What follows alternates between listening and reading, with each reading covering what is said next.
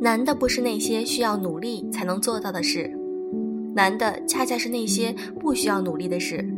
有阳光就有好心情，有好吃的就开心，喜欢自己随意生活，胸无大志，不期许，不失望。可是这些啊，才真的好难。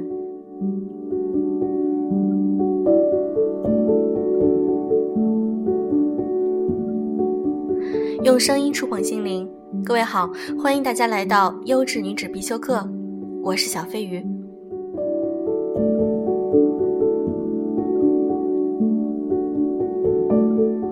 有的时候，我们经常观察周围的人，就会发现，真是那句俗话：“人比人气死人。”有的人，你觉得他没有你努力，但是他得到的成绩却比你好；或者说，你经常看到身边比你有钱的人，比你颜值还高。有的人做任何事情都能够游刃有余，并且能够达到自己的目标。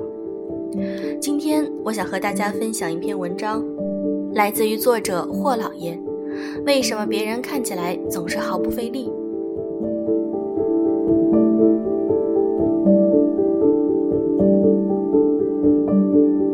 刚刚毕业不久的年轻人都会发现一件事情。身边会有很多比你有钱、比你颜值高、比你有才华，甚至比你更有趣的人，而且他们在工作中还比你更努力。有些人会因此发愤图强，把比你有钱的人还比你努力类的鸡汤文转发到朋友圈，信誓旦旦地昭告天下自己要更努力。他们开始制定严格的计划：五点起来读书，白天拼命工作。晚上健身打卡，朋友圈里满是他矫健的身姿，运动榜上连续几天排名第一。可很快，他们的生活就崩溃了。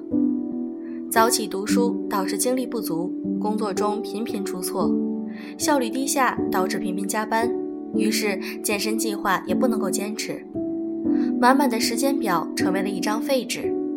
任何一个环节不能完成，那努力的结果到底是什么呢？那些时间表上的项目没有成为他的动力，反而成为一种负担。更令人不平的是，当初那个自己对标看齐的对象依然云淡风轻，工作游刃有余，七八个小时不嫌累，健身计划依旧坚持，马甲线越来越轮廓分明，书也读了一本又一本。究竟出了什么问题？是自己天生懒惰吗？你也一遍一遍的在心底拷问自己。那么，就让我们来看一下到底是为什么吧。一天赋，让人更易坚持。知乎上有个很厉害的健身教练，是个深蹲二百二十公斤、卧推一百五十七公斤、硬拉二百一十八公斤的猛男，多年来带出学生无数。他发现一个特别有趣的现象：能坚持健身多年的人都是有天赋的人。这与大众的观念迥然不同。在我们看来，健身成功、体型好的人都是勤奋的人，以为只要努力练习就可以成功。但这位教练告诉我们，这些能够长期保持好体型的人都是有天赋的人，是天赋促进了他们的努力。他认为。只有有天赋的人才会取得立竿见影的效果，才会乐意坚持健身这一个长期投入才能够看到产出的习惯。没有天赋的人在健身的过程中需要投入更多的努力和时间才能看到回报，因此他们受到的阻力也远大于有天赋的人。而有健身天赋的人则不然，因为他每次运动都会有所提高，他的产出反过来也会激励他投入。听了他的话，我恍然大悟，他的理论可以适用于解释很多问题。为什么坚持化妆的女生本身都是颜值高的女生？为什么爱打篮球的总是篮球打得好的人？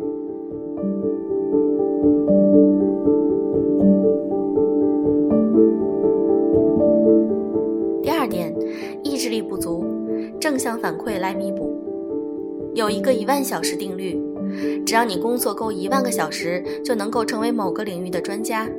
所以，很多人前仆后继地投入到工作中去，希望能够靠坚持获得成功。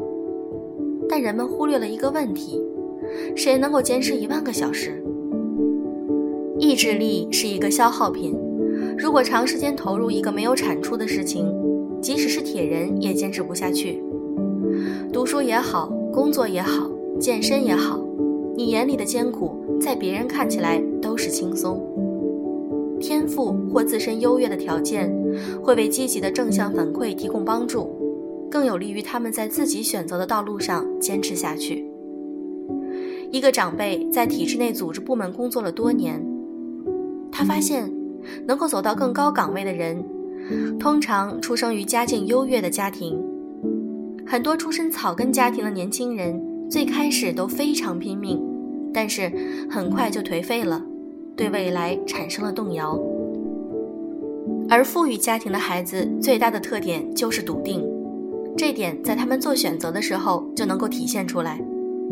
因为已经有优越的条件，所以他们不会仅仅把钱作为自己的正向反馈，任何经历上的丰富和能力的提升都会让他欣喜。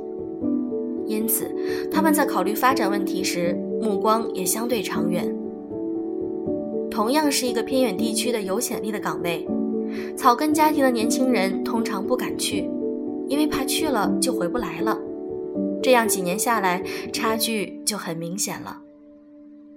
即使有少部分草根家庭的孩子走上去，也会到某个阶段犯错误，因为他们会产生一种想法。我辛苦多年，付出该有回报了。而这样的错误通常是致命的。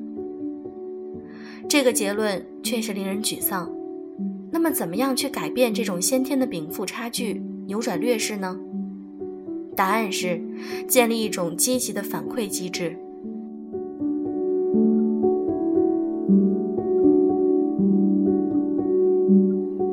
三，想成功，先承认差距。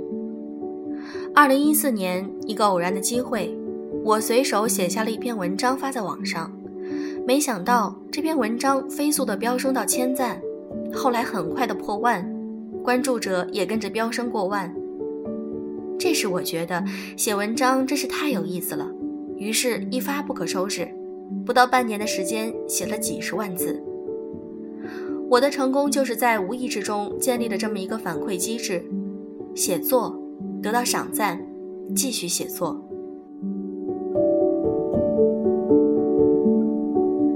这是一个正向的反馈，而且非常及时。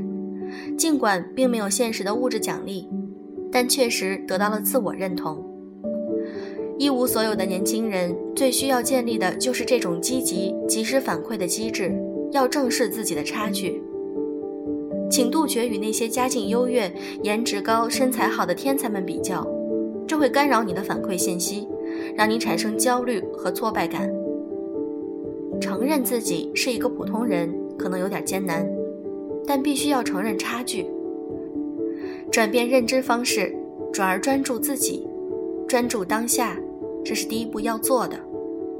试着分解任务，分解越细越好。攀登一座高峰总是艰难的，但攀登一个小山包会容易很多。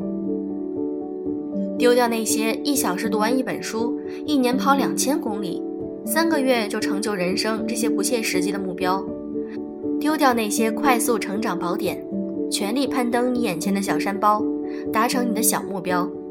每一个小目标的达成都会带给你愉悦感。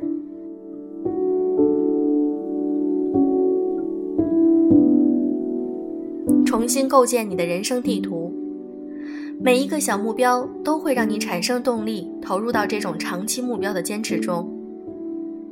完成一个目标，再完成一个目标，会让你形成一个我有天赋的感觉，反复循环会形成一个路径，把成功变成一种习惯，积小成功为大成功。这就是王健林老师教给我们的：赚他一个亿，完成一个小目标。当然，我们的一个亿要小得多。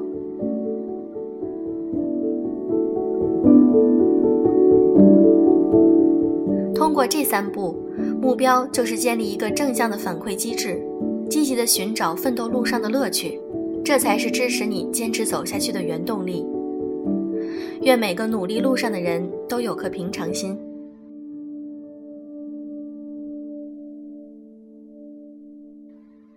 这篇文章分享完了，小飞鱼觉得，其实我们每个人在定目标的时候都要细化，这样的话，在我们完成每一个细小目标的过程中，就是我们建立自信心去完成这个目标的原动力。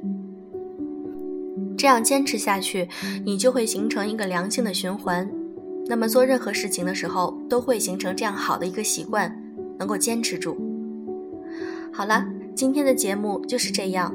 如果你想看我们的文章或者背景音乐、图片的话，可以添加我们的微信公众号“优质女子必修课”。顺便说一句，我们的微信公众号要搬家了，又搬回我们原来的个人微信公众号上。我会发通知告诉大家的，大家可以关注我们的二维码。